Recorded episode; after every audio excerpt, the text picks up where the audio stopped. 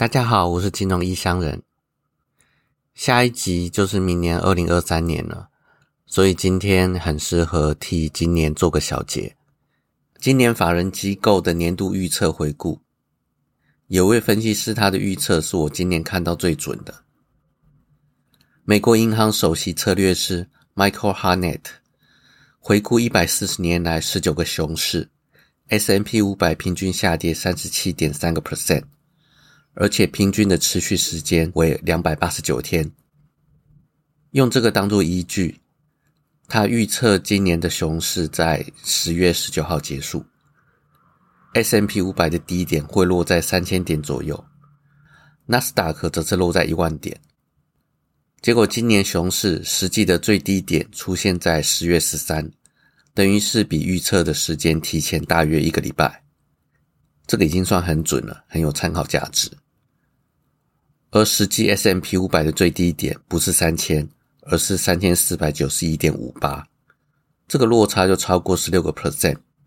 就不太实用。至于纳斯达克最低点虽然不是一万，而是相差不到一个 percent 的一万零八十八点八三，这个就还挺准的。至于其他法人的预测，不是过于乐观，就是过于悲观，参考价值没有很大。乐观的预测像是今年底 S M P 五百会反弹到四千八，但是现在才三千八百四十九，相差大约二十个 percent，这个差距过大，不能当做参考。而过于悲观的例子是预测今年纳斯达克最低跌到四千零五十三。但实际今年最低是一万零八十八点八三，相差了一百五十个 percent，根本不能用。而 S M P 五百则是预测会跌到二六五零，但实际今年最低是跌到三千四百九十一点五二，相差了三十个 percent，也是不能当参考。也有人预测九月熊市就结束了，但这个很明显过于乐观。至于我个人的预测，今年台股大盘的低点是出现在十一月初，容许误差前后一个月，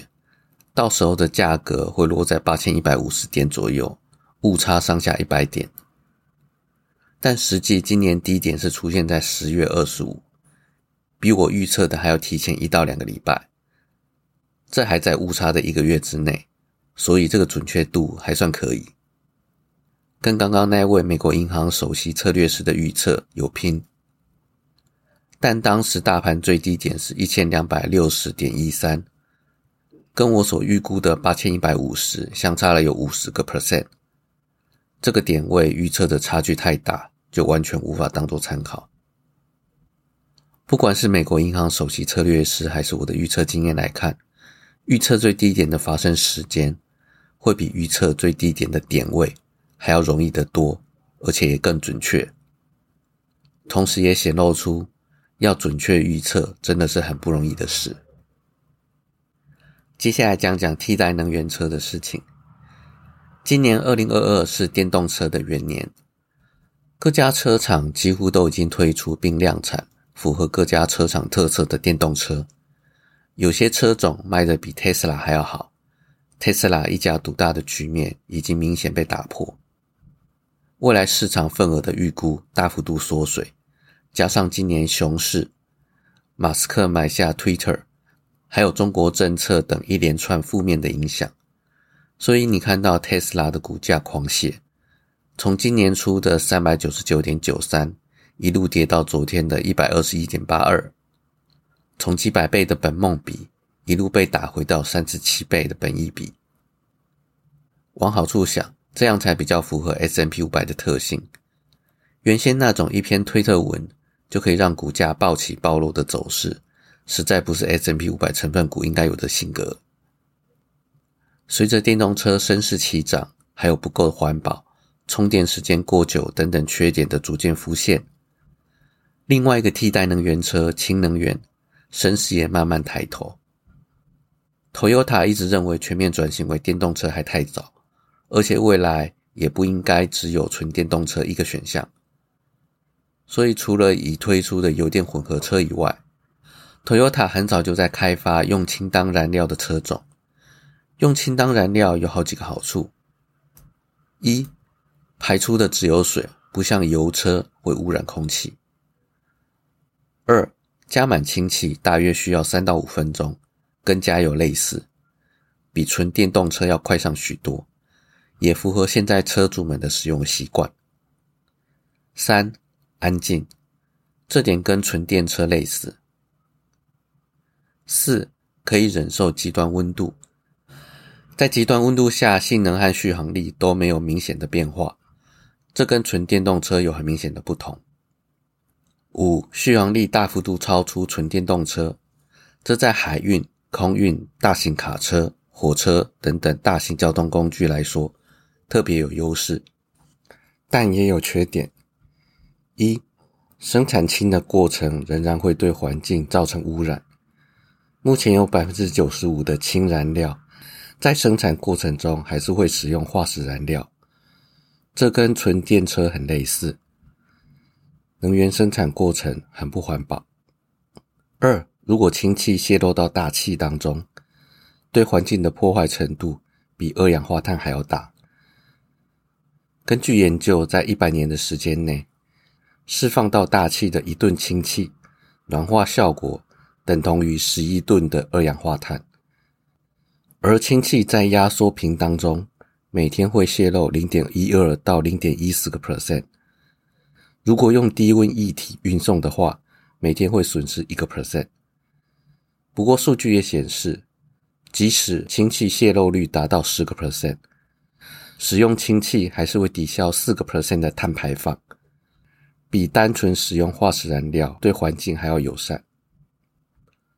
不过，Elon Musk 不止一次抨击氢是一种非常糟糕的储能方式。他指出，氢的储存需要很大量的空间，使用液态的方式就需要庞大的储存槽，气体的话则需要更大的空间。而裂解氢化物同样没有解决化石燃料的问题，而且效率很差。就算是近年掀起风潮的绿氢。也就是用电解的方式生产氢，不止价格昂贵，电解效率也很差。如果再加上把氢液化的成本，还有消耗的能量，很难认为氢是一个很好解决化石燃料污染环境的替代方式。由以上整理出来的资料来看，电动车或油电混合车在中小型的消费交通工具会比较有优势。而氢能源则是在飞机、货船等长途大型交通工具上大败电力。但我一直觉得奇怪的是，很少人提到氢气的安全问题。氢气是可燃性气体，加上燃点很低，有爆炸的危险。如果说纯电动车有电池燃烧的风险，那氢能源车就会有爆炸的危险，这危险性比纯电动车还要高。举个极端的例子，一台电动车如果电池燃烧，出事的是那台车上的人跟物品；但是，一台氢能源车如果爆炸，那连车子附近的人还有物品都会连带遭到爆炸波及。而五十公斤的氢气爆炸，它的威力就如同一千颗手榴弹。如果这种爆炸是出现在氢气站这种大型储存空间的话呢？这样影响的范围会有多广呢？更让人头皮发麻的是，如果以后氢能源车变得风行了，在你家附近出现一个氢气站，你会觉得安全吗？你可以上 YouTube 去搜寻氢气爆炸，